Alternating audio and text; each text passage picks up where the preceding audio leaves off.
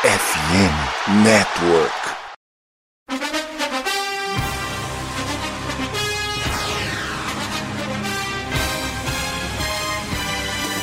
It would be a 57-yard try from this spot if they pick up no more yardage.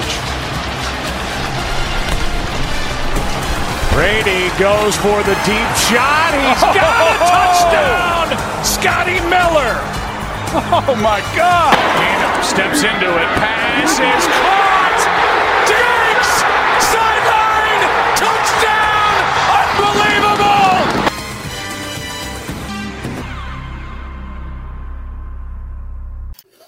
Bom dia, boa tarde, boa noite, amigos do Hard Count. Estamos aqui para o nosso episódio de número 142, falando de semana 10, projeções semana 11, Fantasy Football e FABR. Tivemos jogos importantes no FABR nesse último fim de semana aí. Fala aí, meu amigo Deminha, bora começar mais um? Bom dia, boa tarde, boa noite, badolas, queridos ouvintes. Estamos aqui gravando no feriado, né? De 15 de novembro, para quem não, não sabe, até joguei no Instagram lá que nossa gravação acabou ficando para hoje. Então vamos aí falar aí um pouquinho sobre a semana número 10 que passou, semana 11 que está por vir. É muito assunto bom aí, né, Bado? Então vamos para cima que os ouvintes já devem estar ansiosos aguardando aí os nossos comentários. É isso mesmo, meu amigo Deminha. Bom, vamos começar sem mais rodeios, então. É, Começando pelo jogo que eu devo confessar, Deminha, não vi e imagino que pouca gente tenha visto. Carolina Panthers e Chicago Bears, um time 1-7 contra um 2-7 entrando nessa partida, né? E acabou que deu a lógica pelo que a gente viu até agora na temporada, né? O Bears venceu, Tyson Bagent aí tem feito um papel, apesar de muitos turnovers, né? Mas um papel até digno na ausência do Justin Fields. É, não na questão de vitórias e derrotas, mas questão de atuação mesmo.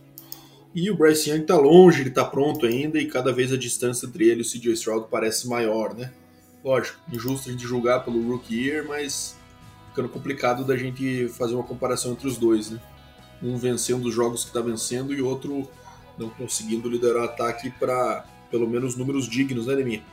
Enfim, um jogo que não fez muita diferença para a classificação, né? Da os times estão bem abaixo. Quem sabe para escolha do draft do ano que vem, né? Com certeza esse jogo pode ter um peso aí. É, cara, confesso que também devo ter assistido um. Caleb Ball, né, Deminha?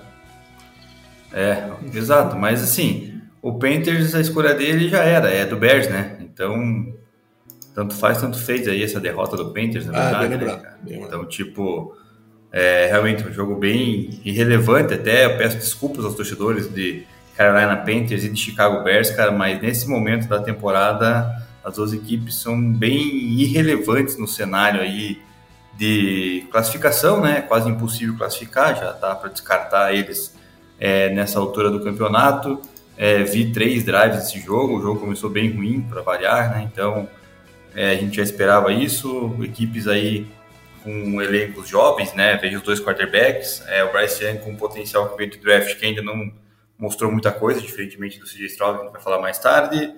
É, alguns desfalques, né? Tanto de, de Panthers com, com Bears fazem com que o jogo acabe se nivelando, mas nivelando para baixo, né, Bado? Não nivelando naquela, naquele momento que a gente espera que, que as equipes possam mostrar jogadas explosivas e, e tudo mais. Então, o resultado né, já esperado, a vitória do Bears, por ter um elenco um pouquinho melhor, um pouquinho mais competitivo, né?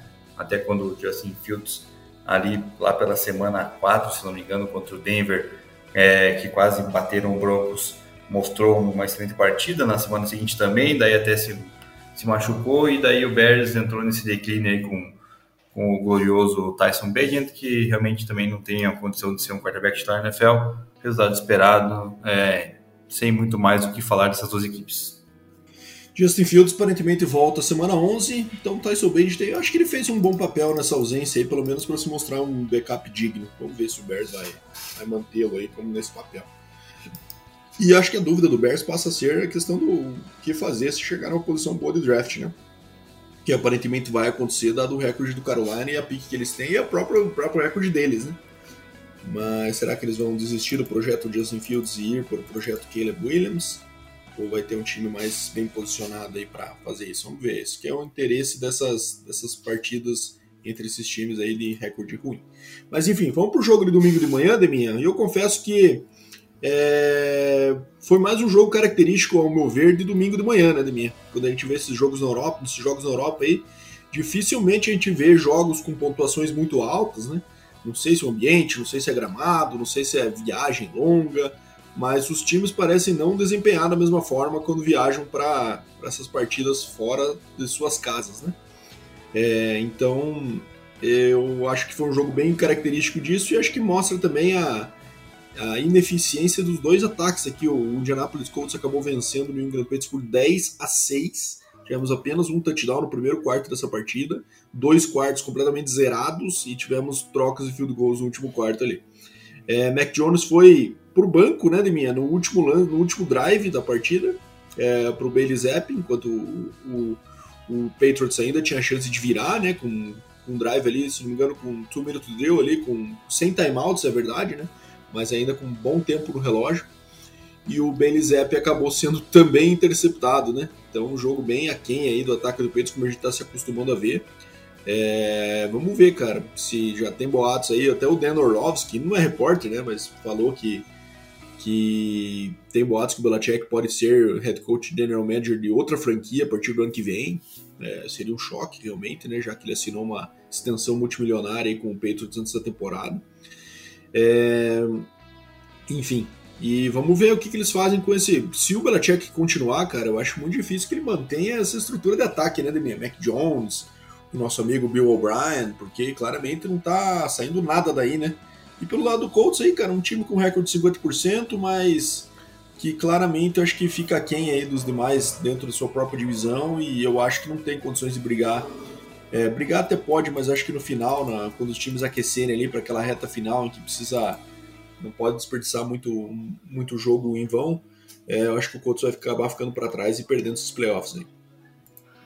É, sobre o Patriots, cara, Bill O'Brien ali e produção ineficaz é um pleonasmo vicioso, né? Isso aí a gente já consegue ver que esse cara desmontou o glorioso time lá do, do Texans, que vem se remontando agora, né? Foi lá para Alabama também, não se deu muito bem. Enfim, esse cara é terrível. É, para mim, tá cada vez mais escancarado que o fator do Patriots foi o Tom Brady e não o Bill Belichick, né? Porque ele não consegue é, com outros Ninguém mais duvida disso. É. E assim, se ele for para outra franquia, ele vai ter que ir para uma franquia que tenha um quarterback também é, de um calibre aí, de um Tom Brady da vida, para poder mostrar realmente alguma coisa de volta, porque já, sinceramente, eu já não acredito mais. É, o Colts, querendo ou não, ainda está na briga, né? Você falou, 5-5, mas também é. Sem o Anthony Richardson é difícil, né? Ele que estava vindo, vindo, muito bem, né? Antes de, de se machucar. O Gardner Minshew faz umas jogadas, né? Você sempre comenta, né, Bado? jogadas, estende bem umas jogadas no pocket e tal, lança uma bola longa, mas também é pouco para uma equipe é, como essa. Essa partida, o é, é, um, dois, é um, dois milagrinhos que ele faz assim para 10 passes incompletos do mesmo tipo, né? Então é, é bom para highlight, mas para o time não é muito não.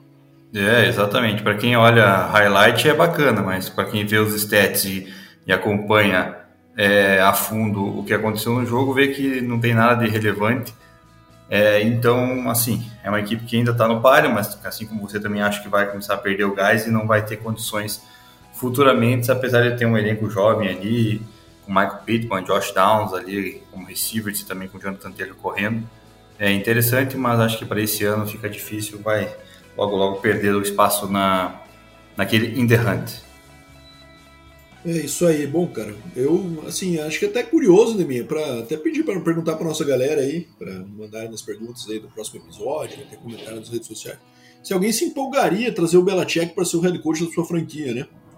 É, eu acho que essa amostra recente do, do, do Belichick não empolga muita gente, não, né? É, sem o Brady, ele deixou bastante a desejar, um elenco que ele sempre tenta fazer com peças mais medianas para indo contra a maré de pegar às vezes uma estrela e tal, e não conseguiram desenvolver um QB, né? É, ele tem um cara que originalmente tem mentalidade defensiva, que hoje está um pouco fora de bola também. Não sei não, cara, não empolgaria muito se, É lógico, sempre quando se isso acontecer, vai chegar com hype de greatest of all time tudo mais. Mas se não, se longo prazo a galera vai, vai se empolgar muito com essa ideia. Agora vamos para um dos melhores jogos da semana aí, né, Deminha? É, você até tem um take aí meio polêmico a respeito disso. Vou até deixar você começar comentando sobre essa partida. O Houston Texans foi até Cincinnati e venceu o Bengals por 30 a 27, com mais uma amostragem de, da campanha impressionante que CJ Stroud vem fazendo como calor, né? É um jogo que era must win ali pro Bengals, né, para se manter na briga pela divisão. Ainda tá na briga, é verdade, né, mas perde uma oportunidade boa de encostar com os, com, no Ravens ali que que acabou sofrendo uma derrota essa semana para o Cleveland, né? É, mas impressionante como o CJ Stroud. Eu, eu até falei no meu take da semana passada, né, que esse jogo era um jogo que parecia que ia ser legal, mas no final das contas ia acabar sendo uma sapatada do Bengals. Mas o Texans foi se mantendo no jogo, se mantendo no jogo, mantendo liderança, né? De até mais uma posse durante boa parte da partida. E apesar do comeback do, do Bengals no final, ainda teve, teve frieza ali para fazer o drive da vitória, né? Muito impressionante, acho que o CJ Stroud já dá para dar, semana 10 já dá para dar o Rookie of the Year para ele, né, Neminha? E aí, que mais? Você acha que dá para dar, além de Rookie of the Year para ele, Neminha?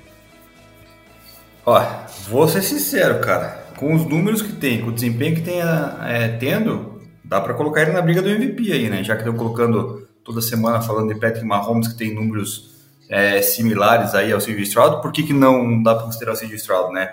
É, gosto de falar disso, que a mídia às vezes coloca, quer criar aquele personagem ali no lugar do Tom Brady, né? De, é, de, de, de o cara da liga e, e tá insistindo no Patrick Mahomes esse ano, que não vem bem, a gente sabe disso, já tem oito picks na temporada, então números altos de picks, não tá com tantos touchdowns assim passados, a gente pega Russell Wilson, Tua, é, CJ Stroud com números bem similares ali, talvez o Patrick Mahomes com um pouco mais de jarda, mas questão de TDs e interceptações estão bem similares, e daí por que não a gente considerar o CJ Stroud aí que vem dois jogos seguidos fazendo campanhas de levando o time à vitória, né? E, e com um, um, tempo muito curto no relógio, né? Tem que pontuar isso aí. Uma equipe bem interessante. Ele teve uma interceptação ali também no finalzinho do jogo que colocou o Bengals em posição, né? De vencer a partida, em que o Tyler Boyd acabou dropando um touchdown na endzone ali. É, mas daí o Bengals empatou e daí ele teve um, um tempinho ainda de carregar o time até um, uma possível é, vitória com field goal e o fez muito bem, conectando ali com o Tank Dell, né, que é esse cara que a gente cansou de falar aí, que ele pediu para jogar para draftarem ele ali para o Texas, né, o CJ Stroud, e está correspondendo, tem, a gente fala semana a semana, tem o Noah Brown agora crescendo em produção, o Dalton Schultz aparecendo mais, é, tem também é, o Nico Collins, né, acabou acho que se machucando nessa partida, não teve é, números na, de recepção, mas assim, é um, é um, elenco muito bem moldado pelo Demico Ryan, que também já pode considerar ele como um dos candidatos a treinador do ano, né? Porque assumiu essa franquia esse ano, já vem aí com números que colocam em posição de brigar pelos playoffs, ainda está na briga pela sua divisão, né? Tá uma vitória atrás apenas do Jacksonville Jaguars e está na, naquele bolo das equipes é, do wild card no momento. Então, assim, é uma equipe que eu acho que vai brigar até o final e se o Jay se manter essa competitividade aí é, e cuidar bem na bola, como ele vem cuidando, e teve essa interpretação no final do jogo ali, numa jogada para tentar matar né, o relógio, não conseguiu, é um erro, mas normal, vai acontecer com, com todos os quarterbacks. É, tem sim, na minha visão, chance de, de se é, ser um contender aí pro MVP. É, eu acho que, cara, não tá tão fora de cogitação, não. Acho que faz sentido, mas eu acho que vai depender um pouco do recorde do Houston, né? É, se ele acabar com um recorde ali é, negativo, por exemplo, acho que apesar dele ter números excelentes, não sei se o prêmio acaba indo para ele, não. Querendo ou não, os caras acabam juntando um pouco disso, né? Acho que o último caso aí que eu vi de um, de um cara que não teve um, um, time tão bom assim, que acabou ganhando MVP, foi aquele Adrian Peterson lá que correu duas mil jardas, lembra? Que daí foi um time que entrou ali na rabeira do Wild Card e tudo mais, e um time que não tinha QB, basicamente, era o Christian Ponder. E acabou, mesmo assim, pegou o playoff, né? Eu acho que se o Houston não pegar a playoff e ele acabar com números bem bons, assim, acho que ainda assim, acho que pesa negativamente pro lado dele. Mas, cara, acho que fala por si só, só da gente estar tá conversando, tendo essa conversa aqui de forma séria, né? Que existe essa chance, acho que já diz muito sobre a temporada impressionante que ele vem fazendo. E vamos ver o que, que aguarda nessa reta final aí, porque, lógico, é aquilo que a gente fala sempre, né? O rookie às vezes tem essa desvantagem de pouca experiência, mas também tem uma vantagem de poucos é, de não ter ainda os coordenadores defensivos acostumados a enfrentarem, né? Então tem aquele choque inicial. Né? Agora, na segunda metade, provavelmente tem confrontos de divisão repetidos, já que ele já teve na primeira semana. A gente sabe o quão difícil é de ganhar duas vezes o mesmo time na, na, numa temporada na NFL, né? É, e agora vamos ver como é que ele se, se, se comporta nessa reta final. Mas vamos lá para Pittsburgh e Green Bay Packers, minha Duas franquias históricas aí da liga é, em momentos não tão históricos assim, né, principalmente o Packers, e acabou a vitória dos Steelers em casa por 23 a 19, vitória suada, né, mais do que precisava ali, o ataque dos Steelers ainda bem, bem, bem devagar, né, e o, e o Jordan Love cometendo muitos erros, né, a gente está falando de duas interceptações para ele, é, e enfim, conseguiu colocar aí no Green Bay numa posição de lutar aí no último quarto, mas é, o time dos Steelers hoje é mais time, né? É, acho que não, não tinha dúvida sobre isso. Não sei, acho que é um, os Steelers continuam na briga pela divisão ali, não é um recorde bom, mas me parece um time que também não vai ter fôlego ao final para brigar para o playoff, é, para estar nos playoffs. E quanto ao Packers, acho que uma temporada totalmente de reconstrução e de avaliação do Jordan Love e começou bem, mas agora tá alguns jogos já que foi deixando a desejar, né, Demi? É, realmente, Jordan Love faz tempo que não está repetindo é, bons jogos, né? Então, credencia o Packers aí, na minha visão, como uma das piores equipes ali da NFC. Não consegue ter força para ganhar jogos, para tentar bater de frente. Tentou dificultar para os Steelers, mas os Steelers também, a gente vem falando semana a semana aí da relação Kenny Pickett, né, que é um QB bem limitado, o Matt Canada, que é um corredor ofensivo também muito fraco.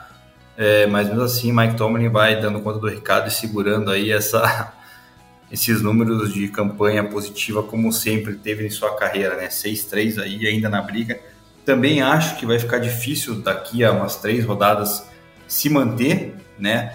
Porque agora os times ali da FC, Bado, deram, uma, deram um upgrade ali, né? Você pega ali é, Sim, os segundos colocados. Né? Vai ser forte. É, tipo o Bills agora tá 5-5, que ainda, eu ainda acho uma equipe forte. O, o Raiders apareceu do nada com 5-5, apesar de eu achar que não é grande coisa. O Chargers 4-5, o próprio Broncos, né? É, chegando, o Browns, o Bengals, fora na AFC South também, né? Só o Titans que tá com um recorde negativo. Então, assim, a AFC do nada agora todo mundo resolveu ganhar, né? E entrar no bolo para briga. Então, vai ser bem interessante essa reta final da AFC, diferentemente da NFC. Então, é, acho que também, como você, o Steelers vai acabar perdendo essa vaga do wildcard, não vai conseguir se manter. E o Packers tem que começar a projetar alguma coisa para o futuro, tentar ver se tem abertura para pegar um outro quarterback, porque, na minha opinião, o Jordan Love claramente não é o cara para ser o QB da franquia. É, mas eu, apesar disso eu acho que eles não vão se desfazer dele no próximo ano já. E eu acho que isso é um problema pro Packers, porque eu, eu não acreditava nele, acho que ele não tá mostrando nada também. Mas, como é o primeiro ano, acho que vai ter aquela, aquele pouco mais de paciência e de tolerância. Vamos ver como é que o Packers é, joga no ano que vem, se faz alguma inclusão de reforços aí, de, de peças no ataque que possam ajudá-lo mais, mas enfim. É, não dá para esperar muito da situação atual, do elenco atual do Packers, que é uma situação parecida com o Patriots, né, Demi? Gosta de pegar uns jogadores ali mais menos badalados, né? Os caras que eles constroem por meio do draft. Não tem muitas estrelas no elenco, né? As estrelas que se formam no Packers eles são muito às vezes formadas dentro de casa do que de contratação do free agency. Então não sei se vai ter muita mudança radical aí, porque é uma cultura do equipe já há décadas, né? Enfim, acho que isso é um problema aí para os próximos anos. É, não certamente, né, minha, não temos a facilidade que tiveram na transição de Favre e Rodgers para Rodgers Love agora, pelo que estamos vendo.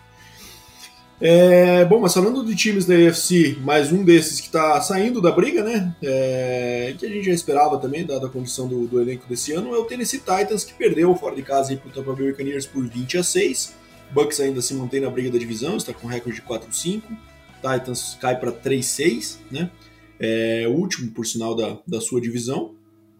E, é, e vitória também esperada do, do, do Bucks, né, Demir? Que eu acho que é um time hoje mais competente aí. E tem um jogador que faz a diferença aí, que é o Mike Evans, né? Cara impressionante aí, independente do QB. É, tá caminhando rumo a mais uma temporada de mil jardas, né? Que ele tem em todos os anos da sua carreira. Já está com 737 na temporada. É, pelo lado do, do, Titans, acho que é, é, continuar, né? Mantendo o Will Levis aí, tendo essa, essa, essa experiência. Ele foi bastante sacado quatro vezes nessa, nessa partida, né? sofreu bastante pressão, lançou uma interceptação. Então acho que é mais. É... Não vejo que o Mike Vrabel esteja em, em risco, não me parece, né? É, eu acho que é mais um ano de aprendizado e vamos ver se no final do ano ele começa. Ele começou bem, né? Agora já teve um pouquinho de jogos aí mais complicados. Mas vamos ver se ele fecha o ano bem aí para construir alguma coisa para iniciar o ano que vem num bom momento. Então vamos ver. Eu acho que esse que é a perspectiva do Titans aí para esse ano. Cara, não vamos enganar nossos ouvintes, né, Bada? Mas nós apostamos no Titans semana passada. Então a derrota não era tão esperada assim. ah, sim, verdade, verdade. O Will Leves estava numa. É, a gente caiu no conto do Maionese Boy. E o Bucks aí. vinha daquela. O Bucks vinha daquela sim. derrota pro Houston também, né? Que a gente também achava que eles iam. que eles iam vencer, né? E acabou não, não dando boa. Exatamente. Então o Bucks foi lá, conseguiu uma vitória para tentar voltar ao páreo da sua divisão, divisão fraquíssima, né? Diga-se de passagem, que tem o Saints lá com 5-5, daí tem o, o, o, Bucks e o, o Atlanta ali com 4-5, 4-6 brigando ainda, mas também acho que essa divisão aí vai ficar na mão ou do, do Bucks ou do, do, do Saints nesse momento, é o que, é o que encaminha. É, Mike Evans espetacular, né? Não tem nem o que falar. Dropou também um, um TD na endzone, né? Nesse jogo. É, senão já teria um pouquinho mais de, de números aí na sua, sua carreira aí que é, que é espetacular. É, bato na tecla que o jogo corrido do Tampa é preocupante. Rachel White não consegue correr, cara, com 5 jardas de média, não consegue chegar nem próximo disso, é, é, é complicado. E o Baker Mayfield é um QB também limitado.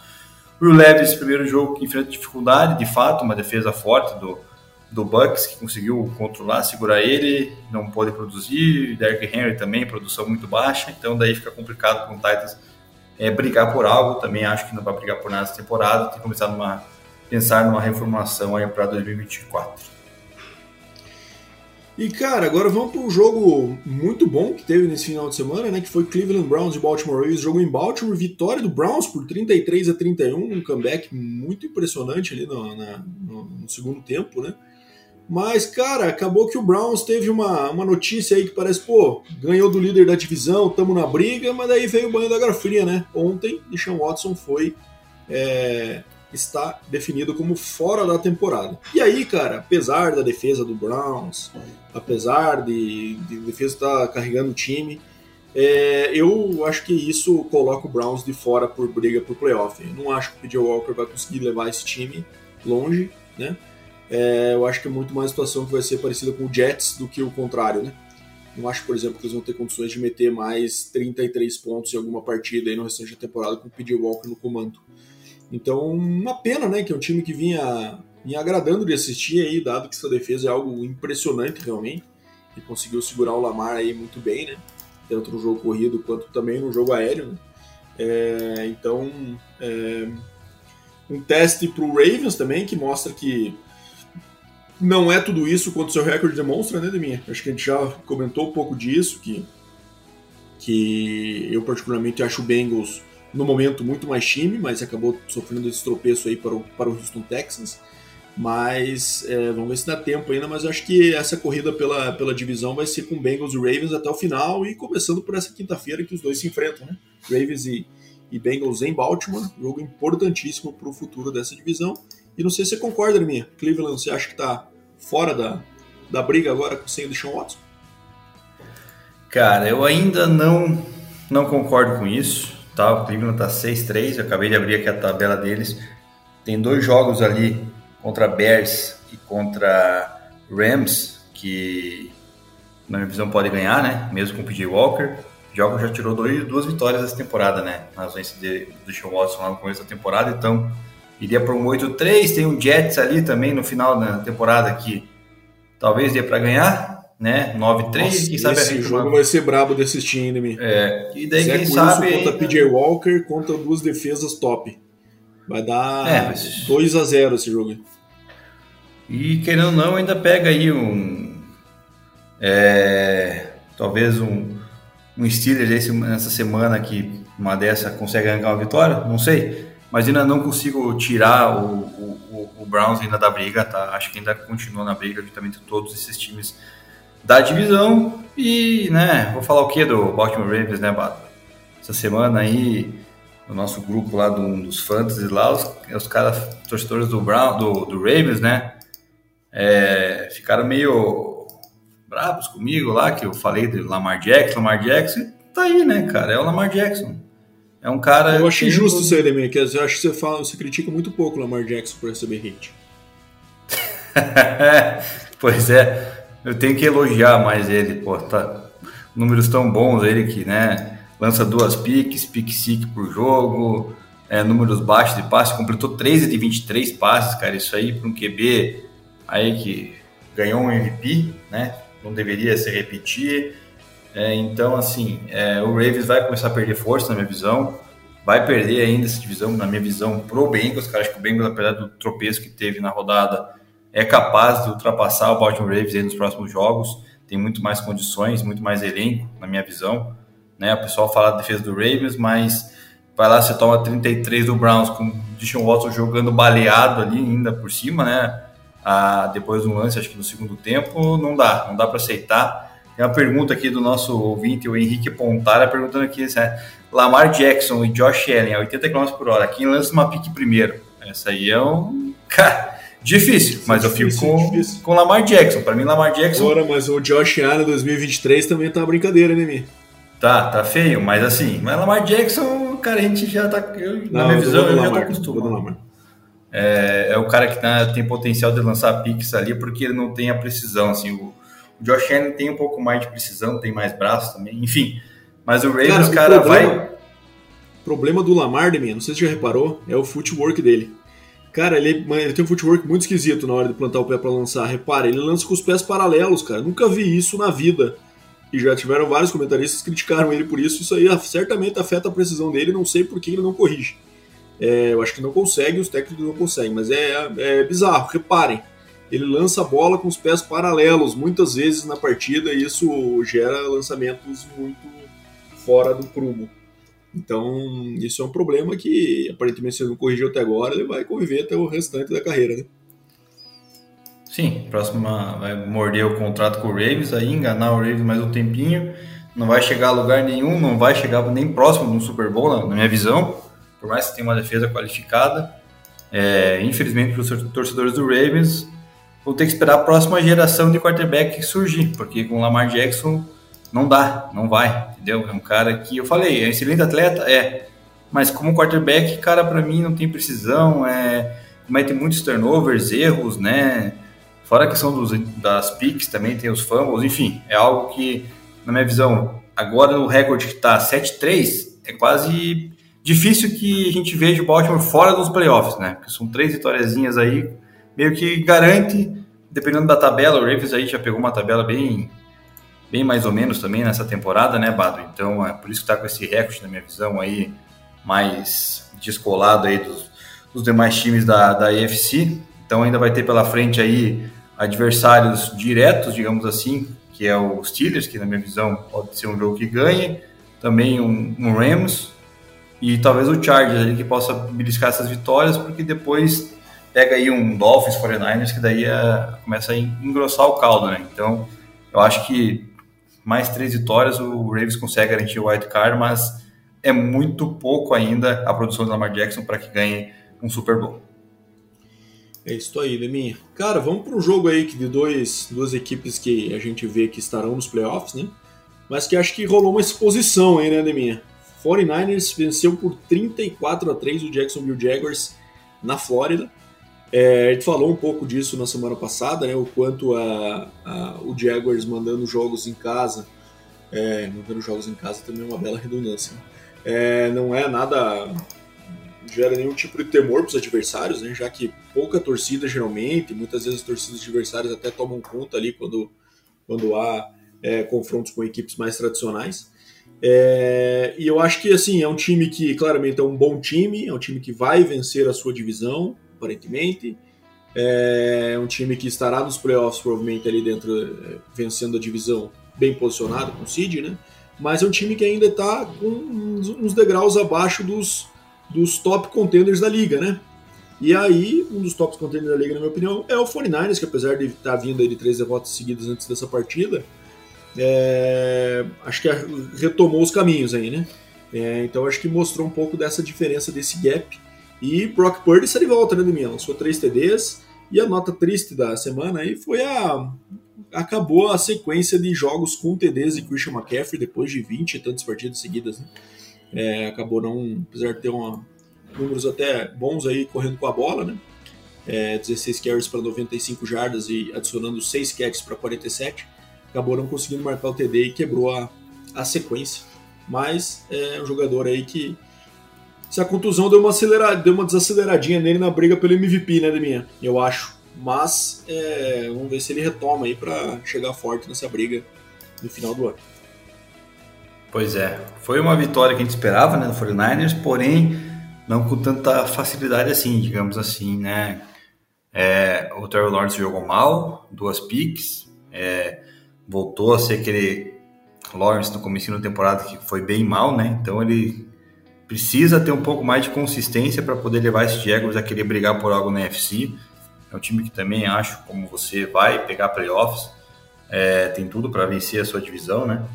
por mais que o Texans, que a gente falou agora há pouco, tenha uma crescente muito forte com o CJ Stroud, mas acho que o Jaguars ainda é favorito.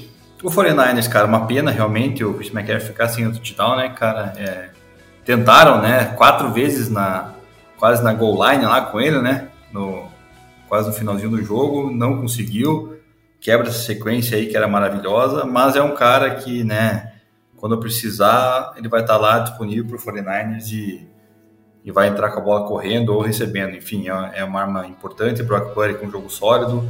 É, George Kittle também teve números expressivos, né? Só três é, catches, porém um de 66 jardas, né? É, touchdown, então play, é né? uma big play de um cara muito bom, a defesa muito forte, né? É assustador você ver uma defesa como a do 49ers, meteu 5 sacks, então tá na briga o 49ers como sempre na NFC e o Jaguars pelo UFC, mas de contender para um Super Bowl possivelmente para ganhar, de fato é o 49ers. Concordo contigo. É isso aí, Deminha. Bom, é, agora vamos pro puro suco do New Orleans Saints e FC South como um todo, né, Deminha? O New Orleans Saints aí, que é o time que a gente considera como mais chances aí de vencer essa divisão, perdeu para o Minnesota Vikings com Joshua Dobbs de QB é por 27 a 19. Fora de casa, é verdade, mas um jogo que teria que ganhar, né? Derek Carr machucou, né? James Winston aí entrou na partida e teve aquela nossa famosa montanha russa maravilhosa, dois TDs, duas interceptações, um TD assim que ele lançou a bola umas 40 jardas é, contra o sentido do campo que ele estava indo, né? E, e, o receiver fez um catch maravilhoso, mas também lançou duas picks. Então, é, James Winston é, é isso aí, né? É, e o Joshua Dobbs, né, minha, impressionante, né, minha? O cara vinha do Arizona, ele brigava, brigava, brigava e perdia, e aqui ele briga, briga e ganha, aparentemente no Vikings, né? É um jogo que, ele, que parece que o cara tá conhecendo o sistema já na, na ponta da língua, estando há menos de duas semanas no, no elenco, né? É, então não sei se isso vai credenciar o Vikings a continuar brigando por essa divisão aí junto do, do Lions, não me parece ser o caso, né? O Lions está um passo acima, mas ver se eles conseguem brigar por um wildcard que diferente da AFC, né, minha na NFC é uma situação um pouco mais tranquila de se brigar. É, achei muito impressionante a campanha de Josh Dobbs até aqui. Acho que é um cara que vai tendo uma ótima audição para o restante da sua carreira. É, quem sabe até para ser um, um, aqueles titulares que os times contratam para para ser uma bridge ali entre um QB rookie, né, um cara assim, ou no mínimo você é um cara que vai ganhar muito bem como backup, já que tá, tem se mostrado bastante competente nessa posição. É, cara, realmente o Josh Dobbs aí vem com números impressionantes, cara. É, a gente falou semana passada né, da questão dele brigar, brigar aí e ganhar jogos lá no Arizona não estava acontecendo, porque o Arizona acho que tinha aquela luz de vamos ser a pior equipe da, da temporada, né? O Vikings ainda tem chance, agora chegou num recorde de 6-4, é surpreendente, na minha opinião, né? É, eu já tinha desqualificado eles quando eles acho que estavam 1-4, né, se não me engano, 1-2-4, algo assim lá pra é, trás. O Kirk Cousins começou a jogar bem e agora surpresa do Josh Dobbs conseguir guiar esse time a duas vitórias. Exatamente. Assim como você também concorda que não vai brigar pela divisão, acho que o Lions é muito mais time e vai ganhar, né? Então, mas é uma surpresa boa assim para os torcedores do Vikings, é, porque o time tem condições de se garantir aí nesse, nesse wild card da, da NFC. O Saints, cara, não, cara, é. não sei. É um time que tem algumas peças individuais ali interessantes, Camara, próprio Chris Olave, né? O Michael Thomas saiu machucado esse jogo. Mas também é uma equipe que, na minha visão, não encanta, cara. Ainda estou credenciando eles na briga com o Bucks, né? Eu desconsiderava. Mas eu acho assim, se o James Winston vier a ser o quarterback, não sei se a lesão do Derek Carr é muito grave ou não, é, apesar dos altos e baixos do James Winston, eu ainda gosto mais, acho que ele tem mais condições de, de levar esses Saints do que o Derek Carr. Mas a gente vai ver isso aí mais pela frente, se ele de fato vai ser o QB ou não. É, mas o Saints ainda está nessa briga para vencer sua divisão e só assim para garantir também uma, uma vaga aos playoffs. É, a AFC South vai caminhando para ter mais um ano tipo do ano passado, né? Os times ali estavam brigando no 50% no negativo e brigando pelo título da divisão, né? Daí o Bucks acabou conseguindo ter ainda um recorde positivo no final na temporada derradeira do Brady, né? Mas é, esse ano não tem Brady ali, então acho que vai ser feio esses recordes aí. Acho que o time que ganhar também vai estar tá aí no seu 8-9, 9-8, aparentemente. É, e isso inclui o Atlanta Falcons aí, né, que foi lá e perdeu por Arizona, conseguiu esse feito aí, né, perder por 25 a 23 para Arizona. O Arizona, é verdade, agora com a volta de Kyler Murray, né, que voltou num nível até bom, né, apesar dos números aéreos ali não ter tido nenhum TD e uma interceptação, mas correu para um TD e conseguiu mover bem as correntes aí durante a partida, somente com o Trey McBride, né, que até foi uma dica de fantasy que a gente deu aí nas últimas semanas, é, que é um cara que está tá voltando a é, continua quente aí nas, nas, nas, ligas de fantasy recentemente, né? Do 8 para 131. E o Falcons é muito chato de assistir, né, Deminha? Aqui entre nós, né, cara? Os, é, o Taylor Heineken acabou machucando, voltou o Desmond Reader, é, mas um time que passou para 70 jardas em 21 tentativas e correu 41 vezes. É, cara, não sei, acho que esse, essa forma de jogar na NFL não dá mais, não é sustentável. E a menos que você tenha uma, tenha uma defesa espetacularmente impressionante, é, não vejo como uma fórmula de sucesso. Eu acho que o Arthur Smith não tem condições de fazer esse ataque aéreo evoluir. E eu não sei não, cara. Eu, se fosse o Falcons, não perderia muito mais tempo com ele após essa temporada. Concordo plenamente. Nosso ouvinte, doutor Alexandre Roginski, também deve pensar o mesmo, né? Arthur Smith realmente não dá mais, cara. É, tem umas peças no ataque, a gente fala toda semana disso, né? Bijan Robinson, Drake London, Kyle Pitts, mas não sabe usar, daí não adianta, né, cara? Então, é, é impressionante a, a, incapacidade do Falcons de conseguir pontuar, de conseguir vencer jogos contra adversários fracos, como é o caso do Cardinals, que veio aí com um 8 até essa partida e foi lá e conseguiu vencer, né? Um possível candidato a, a playoffs pro lado da NFC South, né? Já que é uma divisão fraca. Mas o Falcons, na minha visão, começa a perder muita força agora. Acho que não vai conseguir brigar com Saints nem com Bucks. Eu, no momento que acreditava, é, achava que o Desmond poderia ser um, uma surpresa, mas claramente não é. Não consegue produzir. Então, uma, uma, uma tristeza aí para os torcedores do Falcons. E o Cardinals, cara, ganhou aquele joguinho, tipo, ah, beleza, né? Ganhou um jogo, mas que também não vale muita coisa, porque claramente vai ser uma pique mais alta no draft e vai também ter aquela dúvida, assim como a equipe do, do Bears, na verdade, com relação ao quarterback, né? E aí, será que a gente mantém o Kyler Murray? Será que vamos brigar pelo Caleb Williams? Sei lá, Caleb Williams também nas últimas partidas na USC também não tá se mostrando nada de... É, mas é que o não ajuda muito também, né, minha defesa é, é inexistente. É, mas daí as piques estão daí na conta dele, né? Enfim, mas vamos ver o que, que pode surgir aí para o próximo ano para Falcons e para o Cardinals, mas a minha opinião é igual à tua, para o Falcons é demitir o treinador, vir com outra mente para tentar tirar um pouco de proveito das peças jovens e de qualidade que tem. Beleza, Neminha. Agora vamos para o jogaço aí em Los Angeles. Lions vencendo, mantendo seu recorde muito bom de 7-2, né? O Los Angeles Chargers por 41 a 38. O Chargers cai para 4-5, recorde negativo, de um time que claramente tem talento, mas tem muitos problemas em, em se manter, principalmente defensivamente, né, em jogos competitivos, como é foi o caso dessa partida. É, nível altíssimo da atuação dos dois QBs, né, tanto o Goff quanto o Herbert tiveram números assim, muito bons, e durante toda a partida também é, conseguiram liderar os seus ataques é, a pontuações praticamente todos os drives. Então, um placar altíssimo aí que mostra isso. É, jogo corrido do, do Lions ali funcionando mais uma vez, correndo para 200 jardas e 3 TDs. O Jamir Gibbs ali com, com dois TDs muito muito bonitos, né, por sinal, e o, e o David Montgomery também arrancando uma para 75 jardas. É, o Bears tem uma, o Lions tem um ataque completaço, né, Demi? É, já o Chargers ainda fica muito sobre os ombros do Justin Herbert, que está com um sistema novo, que em alguns jogos isso fica mais exposto, mas aparentemente vem engrenando.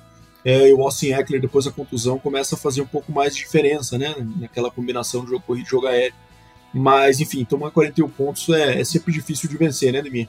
Cruel pro Chargers fazer 38 ah. ainda assim perder, mas é, não vai ter como não. Precisar organizar essa defesa aí para ter alguma chance de brigar pro playoff. E o Chargers é outro time, né, cara? Se é, tiver uma temporada ruim mais um ano, pode ser que sobe pro Brandon Staley e vai ser um, um cargo bem concorrido aí, né? Falam aí às vezes de Jim Harbaugh, porque é difícil pegar um time que tem tanto talento é, e um QB, que é um franchise QB, claramente, né? É, com uma disposição no mercado, assim, né? Então é um cargo que também vai ser bem concorrido caso o Brandon Staley seja demitido. Será que o Jim Harbour vai trazer alguém para roubar sinal lá também, não? Igual tá fazendo lá em Michigan? É, é, polêmica lá, né? É, exatamente. Então é isso que você falou, Bado. Pontuação alta, dois times com ataques aí poderosos, né? E no final das contas prevaleceu quem produziu mais, né? Pô, 533 jardas do ataque do, do Lions aí, contando é, jardas aéreas e, e, corrida, então é números expressivos, né? E uma produção muito boa do Jamir Gibbs, calor, que a gente também é outro que a gente bate na tecla, tem que é, usar bastante, porque tem qualidade. David Montgomery também vem se provando, né? Voltou da lesão também, anotando touchdowns, enfim, é uma equipe bem interessante. O Lions é uma equipe com totais condições aí de brigar na NFC. Até, quem sabe, um Super Bowl, né? Tem que acertar a defesa, né?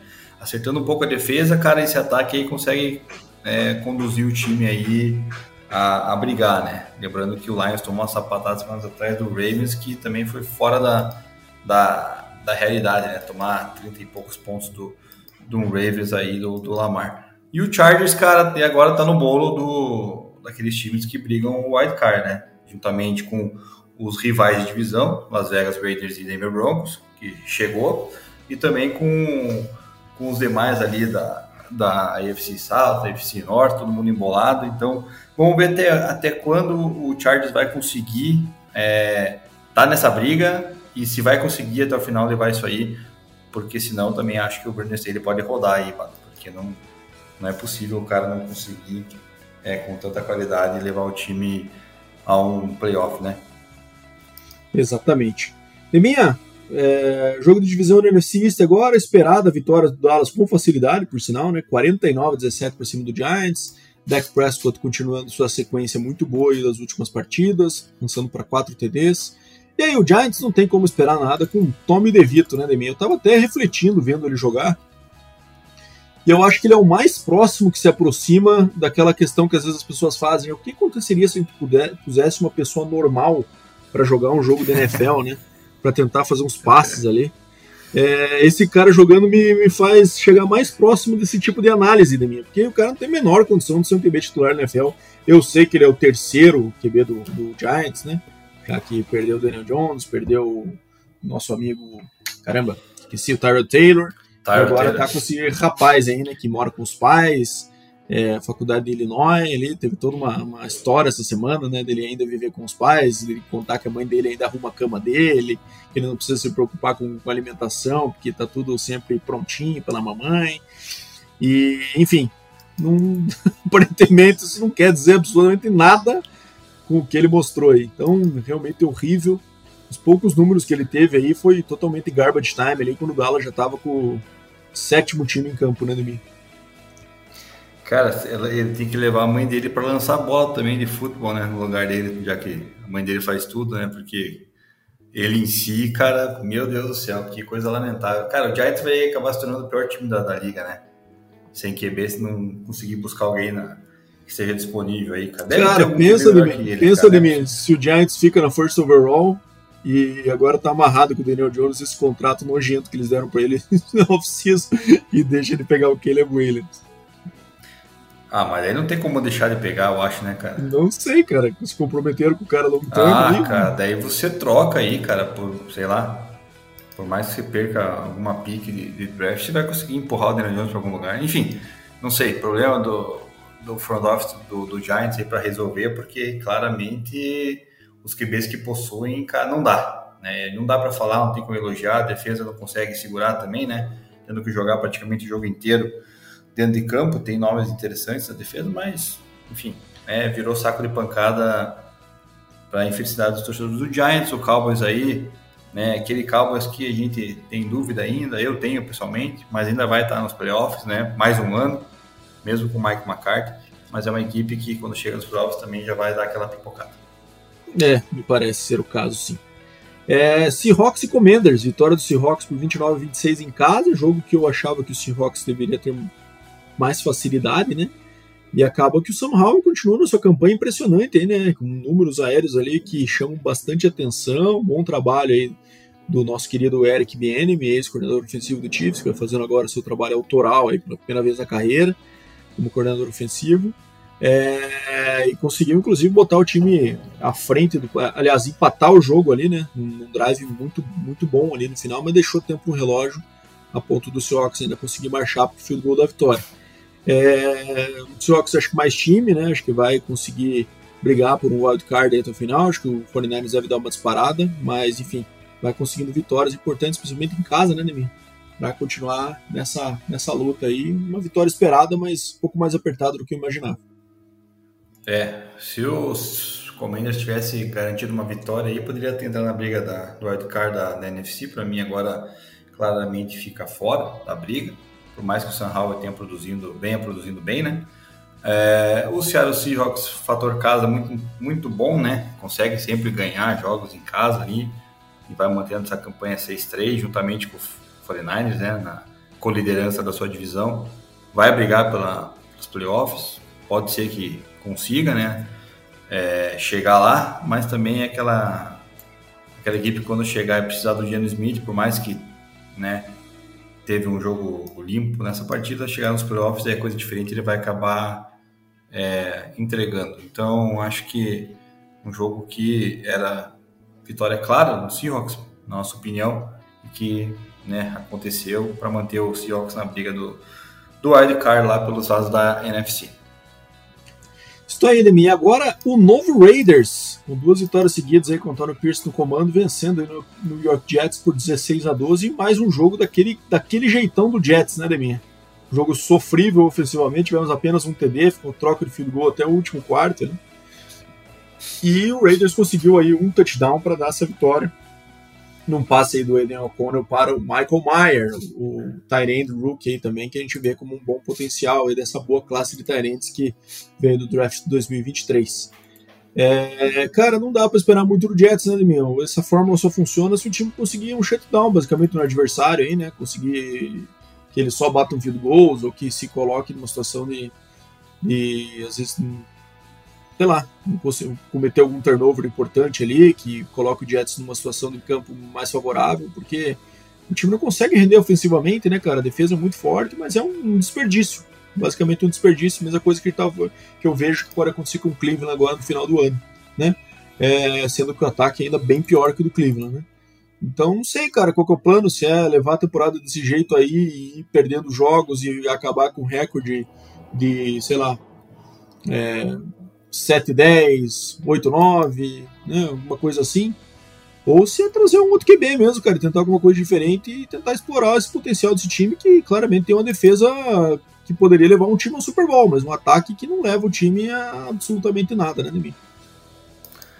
Cara, até falaram do Aaron Rodgers voltar na metade de dezembro, né, cara? Ou seja, daqui a um mês. Mas até lá, cara, precisaria já estar com. É, já era, já a carruagem já foi. É, complicado, né? Tem, um, tem talentos ofensivos, mas daí você tem um coordenador ofensivo que é um lixo, né? Que é o Nathaniel Hackett. Então, Saudades de mim. Teve um... Jamais. Teve um, uma filmagem que eu vi no, no Instagram lá, acho que foi no Instagram, numa chamada que ele fez, que daí fo fo focam no Aaron Rodgers e o Aaron Rodgers balança a cabeça negativamente, né? Do tipo, é, realmente, né? Esse cara é um imbecil, fazendo chamadas ridículas, como sempre, como fez no É isso que ele defendeu o coach dele, né? Que o criticou na off-season, né? Enfim, ficou é, todo putinho, né? É, exatamente. Mas, enfim, é... Jets não vai brigar por nada, por mais que seja 4-5 ainda no bolo, né? Perdeu força sem QB. Raiders venceu a segunda seguida com seu head coach interino, porque, cara, usou e abusou das suas peças chaves, né, Bado? Josh Jacobs aí 27 carregadas, Davante Adams com 6 catches em 13 targets, né? Tipo, mais que quase o triplo do, do segundo colocado em targets aí da sua equipe. Então, é, os, é aquela receita, receita básica, né, Bado? Se você tem os jogadores chaves, você tem que usar eles, né? Para ver se consegue extrair alguma coisa, vitórias, e o Raiders, assim, chegou nesse 5-5 ainda brigando, né, por wildcard, mas eu acho que daqui a pouco também já, já perde força aí, porque é uma equipe é, nojenta de, de, de, ver assim, cara, que só tem dois jogadores no ataque e um na defesa, o resto é, é bem fraco.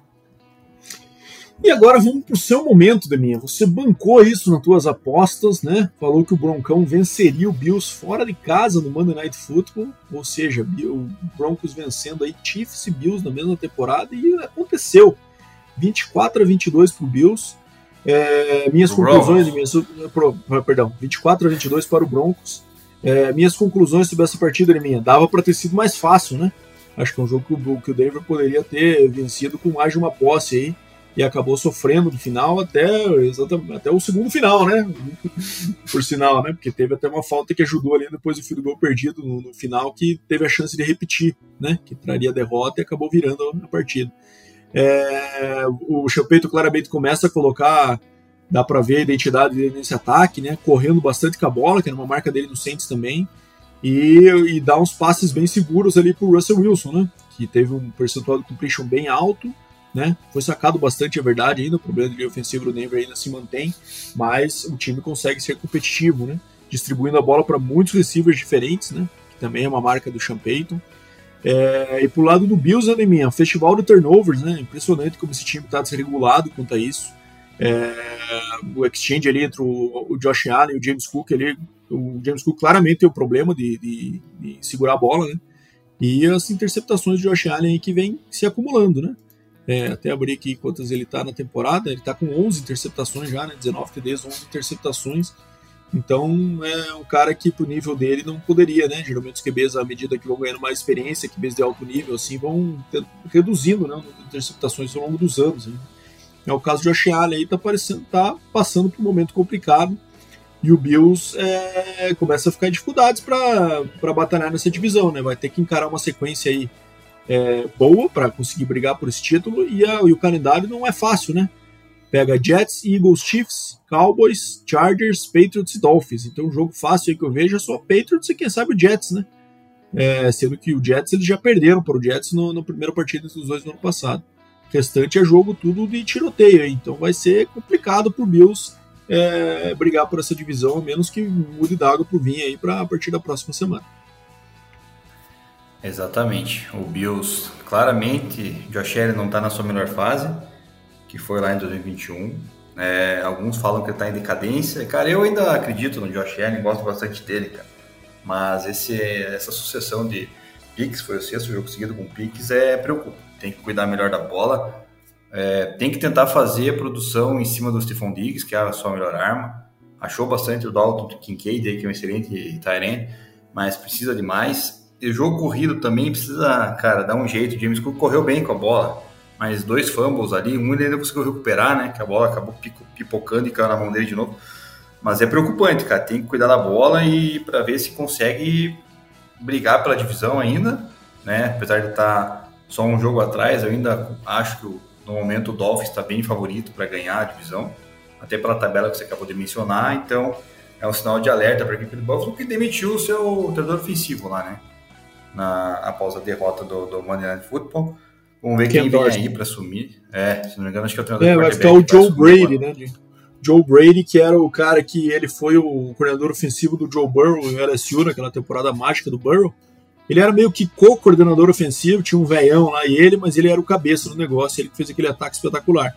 Depois, não sei se você lembra, ele foi ser coordenador ofensivo do Panthers junto do Matt Rule, não deu certo, né, até porque faltava um QB ali, e agora ele estava como QB coach do Bills.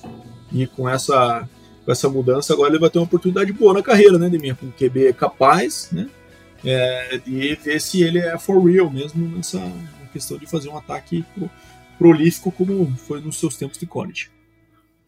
Exatamente. E falando do Broncos, cara, concordo contigo, né? Deveria esse jogo lá já no intervalo estar tá com no mínimo duas posses de bola, né?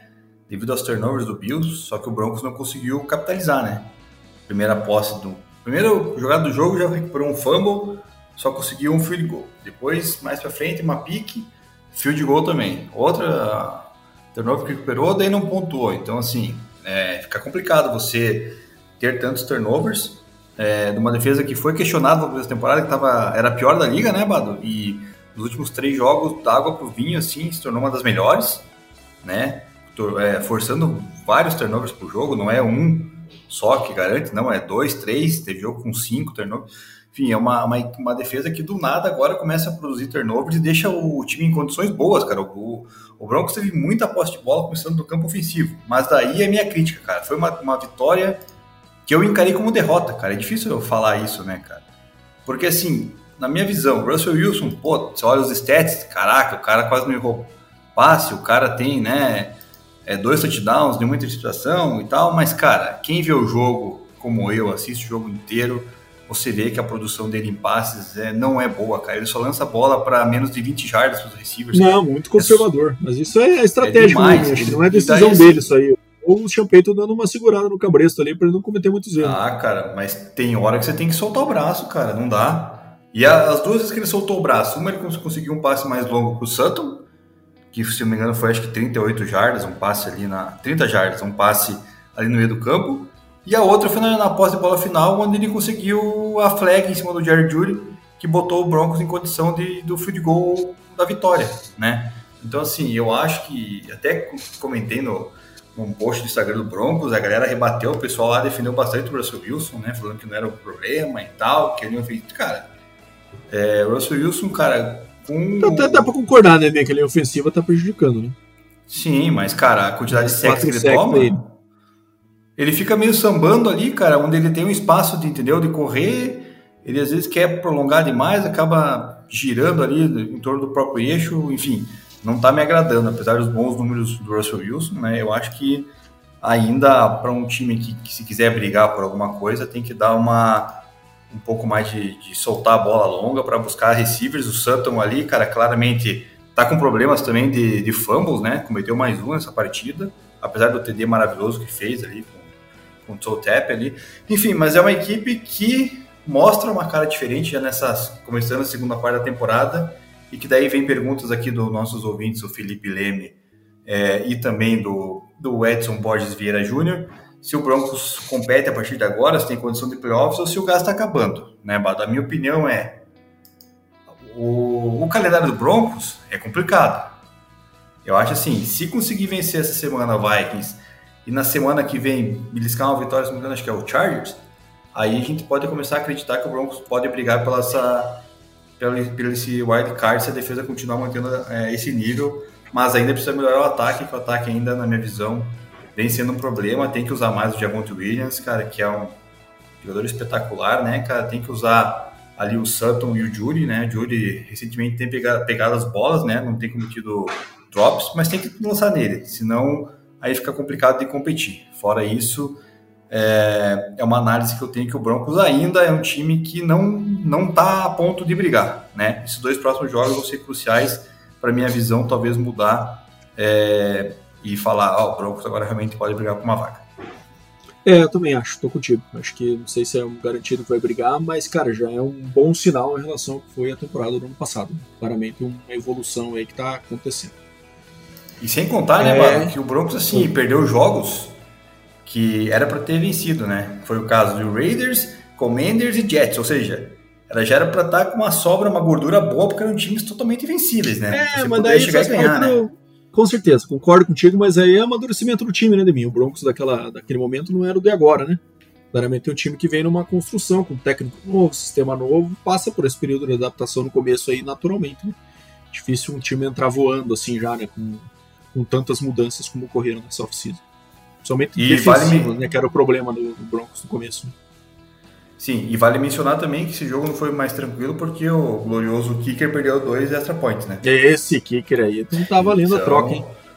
E fora o field goal que ele perdeu, né? Só que daí o Bills resolveu colocar 12 jogadores na defesa e deu condição de, do cara acertar. Né? Então foi uma vitória realmente é. aquele gostinho que vacilo de derrota. do Bills.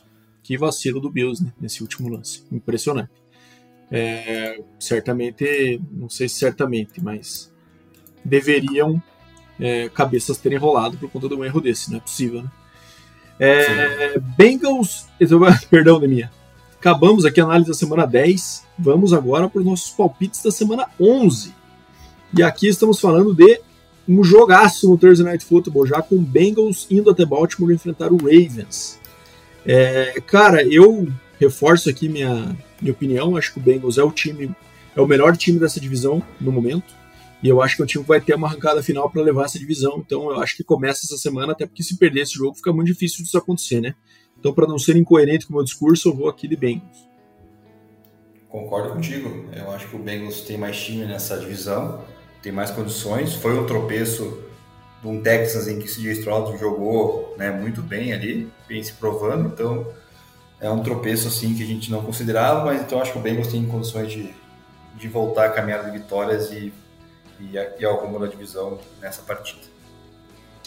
Vamos agora para o primeiro horário do domingo. Steelers indo até Cleveland enfrentar o Browns. Cara, eu acho que é um. Apesar dos pesares aí, Demino, que eu falei, é, e quando eu fiz a aposta aqui eu ainda não tinha a informação do Sean Watson fora, mas eu acho que é um bom jogo para o Cleveland nesse, nesse primeiro momento, né? Que não é um time assim com potencial ofensivo que vai incomodar, no caso do Steelers, né? Então acho que é um jogo que em casa ele consegue administrar bem com defesa e jogo corrido. Acho que isso vai ser suficiente para o restante da temporada? Não acho. Mas acho que é suficiente para essa semana. Então acho que dá Browns. É, cara, eu, eu tinha colocado o Browns ali e falei, cara, e agora, né? que será? Lembrando que o Steelers venceu o Browns no começo da temporada, né? Mas, assim como você, eu acho que o Browns tem mais condições. Eu acho que a defesa do Browns é melhor. E tem condições de forçar a turnover em cima de um Kenny Pickett, de um ataque é, improdutivo do, do Steelers. É, esse aqui é fácil, né, Deminha? Bears e Lions em Detroit, acho que é, apesar de Justin Fields estar de volta, acho que é sapatada pro Lions. É, também acho que o Lions deva vencer, ainda mais que veio uma vitória monstruosa para cima do Chargers. Chargers e Packers do Lambeau. É, cara, jogo esquisito esse aqui, porque o Chargers sempre né, não dá, não inspira nenhuma confiança, né? Gente vê uma vitória fácil no, no schedule do Chargers, parece mas eu acho que está num momento principalmente ofensivo muito melhor que o do Packers. Acho que isso pode fazer a diferença nessa partida, então vou de Chargers. É, esse é o jogo que eu vou de Chargers, mas tô naquela, tipo assim, putz, não me agrada ver Chargers jogando também num campo com neve ou com frio, né? Fora de, de um dome, né? Mas eu vou de Chargers. É, Raiders e Dolphins em Miami. Acho que aqui o novo Raiders bate no muro aqui e enfrenta a realidade agora. Acho que o Dolphins vai enfiar um sopapo tipo tem feito em várias partidas em casa nesse ano. É, cara, eu não acho que vai ser um sopapo, acho que capaz de começar perdendo, como vem fazendo recentemente o Dolphins, mas no final vai acabar vencendo o Raiders, que é uma equipe bem fraca. Giants e Commanders. Aqui é Commanders, né, Neminha? Um time tem ataque e o outro não tem. Acho que é fácil. É, a não ser que o Commanders queira entregar a paçoca, mas não tem como perder de um Giants de Tommy DeVito e e companhia, né? Então é, é Commanders. Outro jogo que eu vou ver aqui, tranquilaço, Cowboys e Panthers em Carolina. Acho que o Cowboys uma fase muito boa e o Panthers é o pior time da liga no momento. Cowboys. É, ex exatamente. Cowboys sem pensar duas vezes nesse jogo. Titans e Jaguars em Jacksonville. Eu acho que o Titans já deu o check-out dessa temporada, então acho que Jaguars deve vencer essa, essa partida aí, mas é, não vejo um jogo tão tranquilo assim. Acho que o Titans vai dar uma encardida, mas no final acho que o Jaguars ainda vence. É, se o Jaguars quiser ganhar a divisão, tem que ganhar do Titans, não tem jeito. E, então, acredito que vai vencer jogando em casa, né, Amado? Até porque, né, Deminha? Cardinals e Texans e Houston. Boa chance pro Houston aí, caso o Jags, o Jags perca, perca do, do Titans. possa é, se colocar em, em mesmo recorde na divisão. E eu acho que o Texans vence essa partida, vou de Texans. Também acho, por mais que tenha Kyler Murray, James Conner, eu acho que o, o Texas no momento vem numa crescente muito boa com o disse, e companhia. Bucks e 49ers, 49ers estão de volta, então acho que um time bem inconsistente, como é o caso do Bucks, não vai ter chance de vencê-los em São Francisco. 49ers. É, exatamente, concordo plenamente contigo. Jets e Bills em Buffalo. Acho que aqui, se o Bills perder esse jogo, aí, cara, já dá para enterrar essa temporada de vez, né? Não vejo como isso seja possível. Não acho que o Jets vai conseguir segurar o Josh Allen um jogo inteiro, apesar de ter de claramente conseguir reduzir o número dos QBs elite que enfrentou até agora de forma bem significativa, acho que não vai conseguir segurar o jogo todo. E esse é o grande problema do Jets, né? Ele depende que isso aconteça o jogo todo para ter chance de vitória. Não acho que isso é possível contra o Bills. É, quem não conseguiu segurar a Ira, o Cone, o amigo não vai segurar Josh Allen dessa vez, né? Também acho que o Bills vai conseguir ganhar e também desse, dessa vez vai conseguir ganhar com uma margem boa. Seahawks e Rams, confesso que eu não tenho informação aqui ainda se o Matt Stafford volta, né? Ele acabou não jogando a última partida do Rams, teve a semana de bye.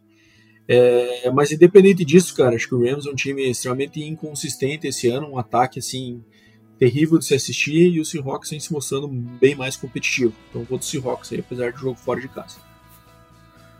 Verdade, cara. Parece que Stafford joga, mas mesmo assim, cara, também tô achando que vai acabar na hora H entregando ali e o Seahawks vai arrancar uma vitória. É, agora tem o Broncos da minha, mais um prime time aí pro Broncos nessa semana, agora no Sunday Night Football, enfrentando o Josh Dobbs e o Vikings no Mile High. Eu acho que é jogo pro Broncos ganhar esse aqui e acabar com essa história de Cinderela do Josh Dobbs aí, desde que chegou no Vikings, né? Eu acho que é boa oportunidade pro Broncos emendar e continuar nessa sequência boa de vitórias. É, se o Broncos quiser brigar por playoffs, tem que ganhar do Vikings nessa partida em casa e emendar a quarta vitória seguida e se firmar. Então, também acredito que vai vai vencer mais pela maneira que uma defesa vem se portando nos últimos jogos ali, segurando ataques como o de Patrick Mahomes e Josh Allen. Né? Então, Josh Dobbs não tem um ataque tão poderoso assim, então acho que o Broncos é capaz de, de vencer. Eagles e Chiefs da minha Monday Night Football, jogaço, repeteco do Super Bowl, jogo no Arrowhead. Eu não sou louco de apostar contra o homem que tem o melhor recorde pós-bye da história da NFL. Eu vou de Andy Reid e Chiefs podem falar clubismo, mas eu acho que o Chiefs cresce nesse tipo de jogos e vindo de bye ainda, um tempo extra de preparação, acho que é, vai ser brabo pro Eagles, viu? É, eu precisava ter informações se a Taylor Swift vai tá fazendo Deve estar, tá, né? se ela vai Monday Night Football ela não vai perder, né? Não, se bem que ela tava não... na Argentina, né? O Travis Kelce encontrou ela lá. Então, mas daí a, é, a minha a minha esposa aqui falou que ela já voltou para os Estados Unidos. Daí ela volta para o Brasil aqui fazer show no Rio de Janeiro, acho que dia 17, 18, 19, que acaba no domingo. Como joga na segunda, é capaz dela voltar pro é, esse jogo só para aparecer na telinha lá, né? Mais uma vez ter que aguentar ela lá no camarotinho com a, e ela a Kelsey lá, já que, é, já que tem os irmãos Kelsey enfrentando novamente, eu acho que ela vai estar no jogo. Mas enfim, mesmo assim eu vou de Eagles, cara. Eu acho que o Eagles vai chegar lá e vai vencer esse Kansas Chiefs aí. E Jalen Hurts vai converter umas 18 quartas para 1. é, possível, bem possível. É, bom, Deminha, vamos pro Fantasy Football agora. Vou trazer meus starters da semana, começando por ele. Ele que está de volta e você pode voltar a escalá-lo sem medo. Brock Purdy, quarterback do 49ers, que é, vai enfrentar o Buccaneers, tem uma defesa até um pouco melhor aí do que é, a gente esperava, né? Mas ainda assim é a defesa que cedeu quarto, é, quarto maior número de pontos para QBs nessa, nessa temporada. Então vamos de dele mesmo, Brock Purdy. Um cara que decepcionou um pouco essa semana, mas que eu acho que tem tudo para é, desencalhar essa semana é o Tony Pollard, né, Neymar? Acho que começou dando um pouco de dúvida nos seus owners aí, que muita gente draftou ele alto e ele teve é, poucos carries, inclusive, contra o Giants, né? Mas essa semana pega a defesa do Carolina, então é must start para o Tony Pollard, não tenho dúvida, não deixe ele no banco por causa da semana passada. É, outro cara que eu, como receiver agora para escalar, escalando o Brock Purdy, faz a combeta aí, já escala também o Brandon Ayuk. O Ayuk vem se virando esse cara aí que é o mais puro receiver do 49ers, né? Tem o Debo Samuel lá, mas que é utilizado muito mais em questão de gadget plays, né? Aquelas jogadas de reverse, às vezes correndo diretamente com a bola, né? E o Brandon Ayuk tem sido, tem sido uma boa arma ofensiva aí pro lado do, do, do 49ers. Então essa cometa aí, Purdy e Ayuk, acho que tem tudo para ir muito bem essa semana. E de Tyrande, minha, vou de Luke Musgrave contra o Chargers. Chargers com uma defesa aí que tem, que tem tido muitos problemas, né? É, então, e o Musgrave aí, que é o Tyrande do Packers, que combinou para 22 pontos e meio nas dois, duas últimas partidas. Então, um cara que estava meio fora do radar no começo, mas agora passa a ser um, um ponto importante focal desse ataque. Então, acho que vale a pena também esse volume, até porque nessas semanas de bye aí, Tyrande geralmente é uma posição que o pessoal vai vai buscar, né? E vai escalar jogadores que não estão muito visados. Então, Musgrave é uma boa opção para essa semana. E você, Ereminha? Os caras que estão livres no mercado aí que você acha bons pickups dessa semana? Manda ver. Bom, jogadores que estão soltos, que podem ser uma escapatória para quem está com pouca opção. Quarterback Joshua Dobbs, do Minnesota, pega o Broncos, que vem com uma defesa crescente, mas é um QB que vem aí também jogando muito bem na temporada, então se você está com falta de QB aí que tá de bye, talvez ele possa cobrir isso aí, quem sabe até para os próximos jogos aí na temporada.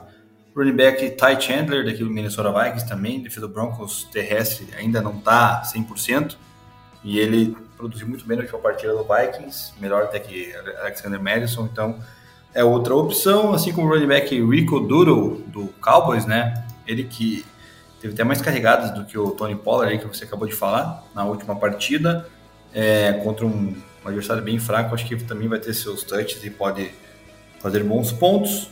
É, Latavius, Latavius Murray é outro running back que eu separei do Bills, né? Com essa inconsistência do, do John Cook lá né, na equipe do James Cook. Do James Cook, perdão. John Cook é o treinador de vôlei de Nebraska.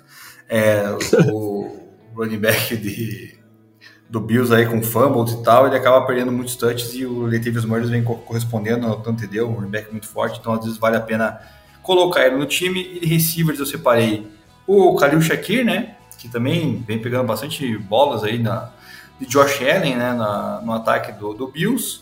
É, quando o Gabe Davis e o Stephon Diggs estão bem marcados. E o wide receiver daí de uma equipe que a gente critica bastante, do Patriots, né? O Demario Douglas, que vem tendo bons números aí nos últimos jogos de recepção. Então, às vezes, você tá sem ninguém no teu time, você pode considerar ele que vai garantir aí uns talvez uns 6, 7 pontinhos aí pro, pro time, que às vezes isso aí faz o detalhe, né, Bato? Com certeza, Deminha. Deminha, vamos agora. E deixa eu falar, Bado, deixa eu falar. Fala, falar fale mesmo. Nossos, nossos, ouvintes, nossos ouvintes são nossos amigos lá da, da Superliga de Fantasy. Eles lançam lá, se você acertar o placar exato do teu time no Fantasy, você ganha lá um voucher da Sport América, que é parceira nossa aí também, assim como a FN Network. E daí eu coloquei lá, né, Bado, fim de semana que nós iríamos marcar 126,80 pontos. Nós marcamos 126,38.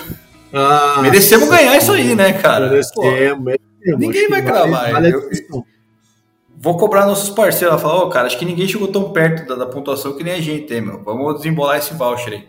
Exatamente. Fala para descontar, arredondar, né, Leminha? Para descontar aí os, os decimais. Exato. Beleza. Leminha, vamos para os resultados aí. Estamos chegando nas fases decisivas do FABR, das duas ligas principais nacionais aí que a gente tem, que é a BFA e o Brasileirão da CBFA. É, tivemos aí as quartas de final rolando essa semana, né? Na BFA elas são conhecidas como as finais de conferência, né? Então os times enfrentam ali, é, fazem as finais de conferência e uh, cada campeão de conferência acaba se enfrentando aí na semifinal. Então, tivemos o jogo do Recife Mariners vencendo o Fortaleza Tritões em Recife, na Arena Pernambuco, por sinal, um estádio de Copa do Mundo aí, que acabou recebendo essa partida. 41 a 20 para o Mariners, que teve muita facilidade em correr com a bola, né? Então acabou que aquela preocupação que existia sobre a defesa do Fortaleza Tritões, de fato se mostrou algo é, determinante para essa vitória. Tivemos dois lances duvidosos ali, duas bombas ali para o Hobbs, que é o receiver do Fortaleza Tritões, que foram bem polêmicas, né? Uma delas para TD, que o juiz acho que bugou ali, não sei se quis fazer média, mas daí ele, uma bola claramente num TD longo, ele deu que o jogador pisou fora na linha de um, e como o jogador ficou muito bravo com a decisão e acabou reclamando, ele acabou levando uma conduta desportiva. Então o jogo, a jogada saiu de TD para uma primeira para gol ali da linha de 16, né? e acabou não dando em nada o drive no começo do jogo, isso fez diferença. E teve uma outra bola longa também do lado direito, também, mas daí no segundo quarto, se não me engano, que com o jogo ainda sob alcance, né? É, eu achei também que ele pegou com os pés dentro, o juiz deu fora. Então a arbitragem no FABR continua sendo algo que felizmente é decisivo, e eu acho, da minha aqui, cada vez mais jogos, principalmente esses jogos decisivos aqui, dando transmissão, acho que está mais do que na hora de colocar um tablet ou até um celular para os juízes ali na lateral e poder fazer uma revisão, não uma revisão com challenge, né? Mas que os juízes tenham capacidade de ir até lateral num jogo, num, num lance determinante e fazer uma consulta de vídeo. É, não precisa ser várias câmeras, pode ser a câmera que todo mundo está assistindo, para que ele tenha oportunidade de revisar. É, acho que está mais do que na hora de fazer isso e é totalmente factível, né, Neminha? Um tablet com 4G ali já dá conta é, tranquilamente de fazer esse tipo de revisão mas não aconteceu e vitória, obviamente, incontestável do Mariners aí, que correu por cima do Fortaleza durante toda a partida sem nenhum problema e, e impressionante a incapacidade do Fortaleza de conseguir é, ajustar algo para parar. Tivemos também a final do Sul, né, que Almirantes venceu o T-Rex em Timbó por 15 a 12, jogo aí revenge game, né, de muitos daqueles jogadores que fizeram parte do Croco no primeiro semestre, que são de Timbó, e acabaram indo jogar em Itajaí com o Almirantes nesse segundo semestre da BFA e acabaram comandando essa vitória aí do, do Almirantes, com o fio do gol no final, né, cronômetro zerado e tudo mais. É emocionante. Tem um placar baixo ali no, no, Sul, como, como, por sinal, acabou sendo uma marca do Rex durante toda a temporada. Um ataque que engrenou bem, como a gente está acostumado a ver, e acabou dando margem para essa derrota. E o Almirantes campeão do Sul aí, é, pela primeira vez. Pela divisão Sudeste, tivemos a final mineira ainda, a divisão Sudeste, né, com o Galo vencendo com facilidade o Cruzeiro por 27 a 0. Né, o Galo continua se como um dos principais candidatos ao título. E tivemos o confronto entre os campeões da Conferência Centro-Oeste e Norte, né? A única, única quarta de final, podemos dizer assim, que com um representante de cada divisão, e daí o Sorriso teve que viajar até Manaus, uma viagem muito complicada, né, Demi? É, e que o Sorriso, inclusive, conseguiu ir com muitos poucos jogadores. No meu ver, o Sorriso claramente é um time melhor que o Manaus, mas isso certamente pesou, né? É, além das condições lá de, de jogar em Manaus, que certamente muito calor e tal, se bem que o Sorriso também é de uma região muito quente, né? É, mas, porém, mais seca, né? Menos úmida do que é, no estado do Amazonas. Mas conseguiu ainda assim a vitória por 22 a 12, né? Então agora teremos os confrontos aí entre Recife Mariners e Almirantes, numa das semifinais, o jogo será no Nordeste, e a outra entre Galo e Sorriso. Confesso que me fugiu agora onde será a partida entre Galo e Sorriso. Não sei se vai ser em Minas ou vai ser no Centro-Oeste. Mas, enfim, essas são as semifinais da BFA, então quem vencer aí essas partidas fará a grande final aí da, da, da Liga BFA. Pelo brasileiro. Só... Fala aí, Antes de falar da, do Brasileirão, é, nos palpites que eu tinha feito lá, eu só errei o Manaus, né, cara? Nessas semifinais lá. Eu tinha considerado que o Manaus ia vencer o Sorriso. Então, surpreendentemente, o Sorriso venceu aí, você bem mencionou, né? Com, com um elenco um pouco mais reduzido, mas mesmo assim conseguiu arrancar essa vitória jogando lá na Arena Amazônia, acho. E surpreendentemente o Almirantes também venceu o Timbó lá em Timbó, né? Isso aí foram as surpresas aí da, dessa rodada da BFA. E agora vai ficar interessante também essa fase final, né? Vamos ver. Eu boto fé que é, do jeito que ficou ali, não sabia que ia ser o time Nordeste com o Sul, né? Na, para fazer aí uma semifinal, mas eu tô acreditando que o Recife Mariners deve chegar nessa final e enfrentar o Galo. Eu acho que o Mariners também é o grande favorito dessa, dessa temporada, pelo que demonstrou até aqui. Da divisão mais forte, claramente, da, do país, né, que é o Nordeste desse ano na BFA. Ele é o campeão e um campeão de forma bem com bastante autoridade, né? Então acho que é um time que entra forte aí nessa, nesse confronto agora entre divisões. Vamos agora para o Brasileirão, né, minha? Começando pela divisão 2, da segunda divisão aí do Brasileirão da CBFA, né? É, o Pumpkins acabou vencendo o Coroados por 20 a 13, né? O jogo em Porto Alegre, no campo do Maitá. É, o Ocelotes venceu o Avengers no campo dos Padres, em Jundiaí, por 22 a 9. O Spartans, que me parece ser o grande favorito à conquista do título da divisão 2, venceu por 43 a 0 o Macaé Oilers no, no, em, em São Paulo, né? E o jogo de menor pontuação da rodada, o Canoas Bulls venceu aí o Paraná Clube Guardian Saints por 7 a 6. Né? Confesso que não sei se o quanto teve de problemas de clima nessa partida, com um placar tão baixo, às vezes esse jogo chuvoso pode ser um pouco mais é, tendencioso a ter placares mais baixos, ou se foi uma dificuldade realmente dos ataques de produzirem nessa partida, mas o Bulls está aí nas, nas semifinais agora do, do Brasileirão D2.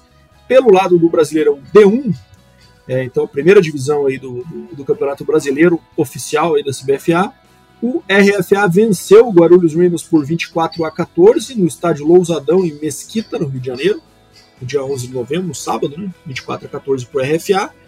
É, o Crocodiles venceu o Corinthians por 42 a 0 no Croco Stadium, né, um jogo vitória tranquila do Croco aí, como era desesperado, já tinha havido um confronto entre os dois times nesse ano com vitória tranquila também do Croco, é, na temporada regular. Né. O Rio Preto Whalers venceu o Brown Spiders por 35 a 7 no Teixeirão, em São José do Rio Preto, né, e o Galo FA enfrenta o Flamengo no dia 18, né, Nemi? Então é, a gente tinha falado semana passada que o jogo estava marcado para hoje, né, para o dia 15 de novembro aí, e acabou sendo transferido para o próximo final de semana. Então, Galo e Flamengo é, se enfrentam aí no próximo dia 18 de novembro, no sábado às 17 horas em Belo Horizonte. É, o Croco vai enfrentar o Rio Preto Whalers, que tende a ser um jogo, ao meu ver, mais equilibrado dessas semifinais aí, né? É jogo difícil para o Croco, e o Rio Preto Whalers também é um time que ficou com o recorde é, perfeito aí na, na, na temporada regular, né, Demi? é, assim como o Croco e como o Galo, né? E o jogo vai ser em Curitiba, então o Croco tem esse trunfo aí, pelo menos, de enfrentar, mas é, tende a ser um jogo bem disputado. E o RFA tende a enfrentar o Galo, né, minha, que deve vencer o Flamengo aí, na minha opinião. É, o Flamengo é, que está no nível abaixo, principalmente ofensivamente em relação ao Galo. Vamos ver como é que se desenrola essas semifinais e até quando serão as semifinais, né, minha? Porque uma vez que que o Galo vença, não sei se ele já não joga na semana seguinte contra o RFA, não sei como é que tá muito bem o calendário, não sei se você tem essa informação. Mas eu acho que vai acabar sendo isso, né, minha? RFA é Galo, Croco e Whalers, né? É, também concordo que vai ser essas as semifinais. E eu acho que vai ser isso mesmo. Vai jogar o Galo esse final de semana e deve jogar no outro, pelo menos Crocodiles e Rio Whalers vai, vai, vai ser no dia no dia 25 ou 26 aí. Isso está definido já que é da quase semana na próxima. Eu acredito que Galo e, e RFA, ou Flamengo e RFA, enfim, deva ser na semana na mesma semana. É, com relação ao jogo do Croco, estive lá no estádio presente, foi resultado que a gente esperava, a vitória já, né? nós que somos daqui do Crocodiles. É, o jogo começou muito parecido com o jogo da temporada regular, onde o Croco venceu de 44 a 7, se eu não me engano. Então o ataque do Crocodiles começou mal, né? Devolvendo a bola pro, pro Corinthians, o Corinthians devolvendo pro, pro Crocodiles, ficou essa troca de posse aí nas primeiras quatro ou cinco drives até o Croco pontuar e daí sim descolar, daí a defesa do Corinthians não teve como segurar mais, né? E daí quando o Croco embala e, e, a defesa do Croco muito forte consegue segurar o adversário, aí a defesa no final do jogo acaba cansando, foi o que aconteceu, e daí o, o, o Croco abriu essa vantagem aí e a gente espera, que nem você falou, o próximo confronto um duelo mais equilibrado contra o Vilers. E estaremos lá, acredito eu, né, mano? Pelo menos eu tô pensando em ir. Claro, estaremos lá, estaremos lá. É isso, né, Neminha? Acho que cobrimos tudo aqui que a gente tinha proposto para o episódio. Mais um para conta. E semana que vem estamos de volta aí com 143 para dar um update geral aí das todos esses assuntos que falamos. Valeu, Deminha. Obrigado aos nossos ouvintes que ficaram até aqui. Falou, Deminha. Até a próxima. Valeu, Bado. Valeu, nossos queridos ouvintes. Semana que vem voltamos com muito mais NFL, FABR.